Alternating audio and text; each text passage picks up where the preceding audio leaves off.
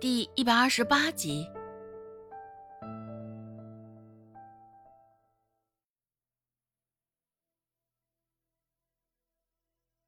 高个子的瘦猴子狠狠一瞪：“臭丫头，迟早有让你哭的时候。等整治完了顾寒生，下一个就是你。”周芷也不委屈，抿唇轻笑一声，说道：“哼，我看呢，依你们这几个人的智商，还想着整治顾寒生，不能够吧？”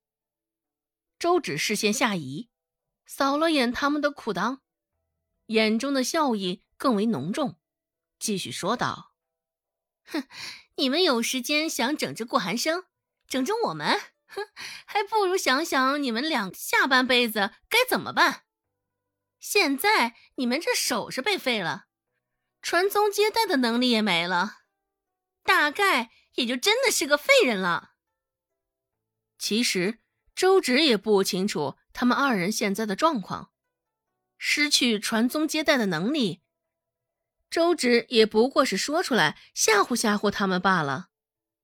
一听周芷的话。两个人明显是身形一愣，面面相觑一眼。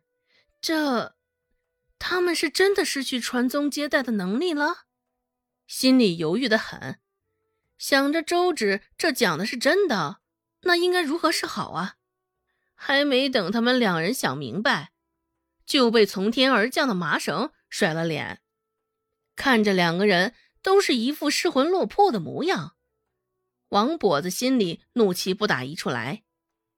王跛子沉着色，皱着眉头骂道：“两个废物，被一个小丫头两句话说的，就这般自乱了阵脚，你们还能有什么用？废物，真的是废物！”先是被周芷说了废人，现在又被王跛子念作废物，俩瘦猴子肚子里的火气。也是噌一下子窜到头顶。当初若不是因为王跛子，他们也不会被顾寒生盯上，更不会被废了手。现在若不是因为王跛子念着要报仇雪恨，他们也不会被踹，不会没有传宗接代的能力。说到底，这一切都是王跛子的错。俩瘦猴子对了对视线。两个人心里的想法现在是如出一辙，只是王跛子的关系埋得比较深，他们无法将他动弹的。王跛子也正是因为这一点，才会这般肆无忌惮的使唤他们、打骂他们。见面前，俩瘦猴子与王跛子之间的关系岌岌可危。周芷也瞧出了现在俩瘦猴子心底的犹豫与矛盾。心下一喜，机会来了。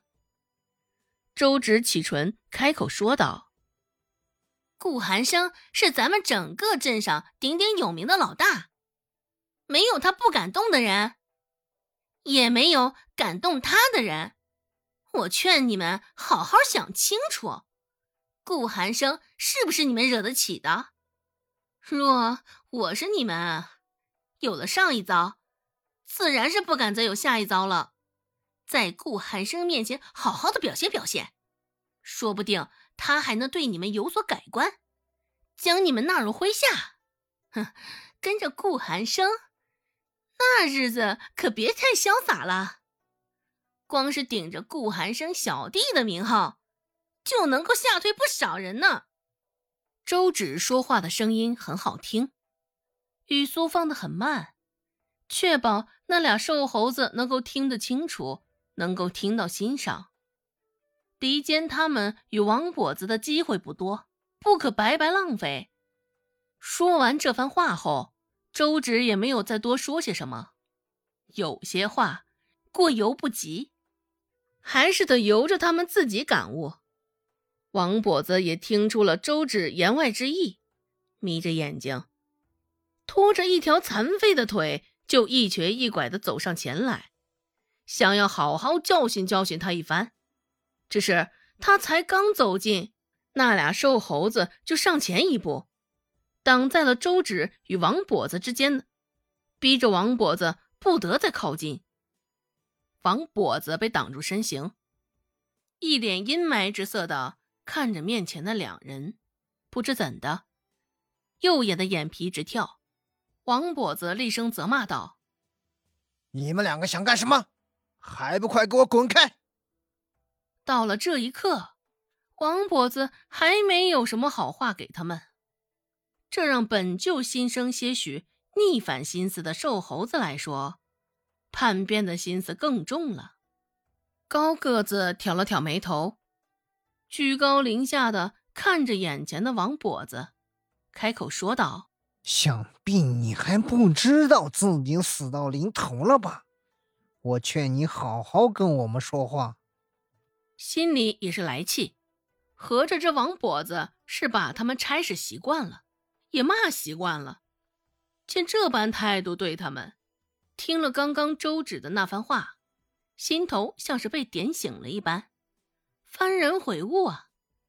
按照顾寒生在这镇上的地位，若是能够巴结到他，与他站在一块儿，那可就算是天大的美事儿了。不用被这般没出息的王跛子指手画脚，也不用受他的气，更不用担心会惹毛顾寒生。总而言之，若是能够与顾寒生为伍，那好处是大大的。想到这儿，俩瘦猴子看向王跛子的眼神更是鄙夷不屑。原先有多巴结讨好王跛子，现在就有多厌恶他。王跛子瞧着那两人的眼神，现在再不能明白，那就真的是白活大半辈子了。朝着那两人鼻子指指点点，王跛子说道：“你们两个也就这点出息，一个小丫头片子随口扯的几句话而已，竟然将你们耍的这般团团转。想讨好顾寒生？”王跛子鼻端甚是不屑的哼了一声，继续说道：“就凭你们，也不撒泡尿照照自己？光是你们这样的，就连跟在顾寒生后头给他拎鞋都不配，愚蠢可笑至极！顾寒生难道会有闲工夫养两条没用的废狗？再说了，你们俩之前做过什么事，也不用我多说。”顾寒生能放过你们都难，还能将你们纳入麾下？我看你们俩也是好日子过多了，闲得慌，竟做这般春秋大梦。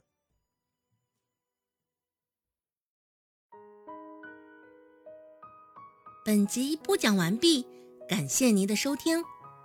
感兴趣，别忘了加个关注，我在下集等你哦。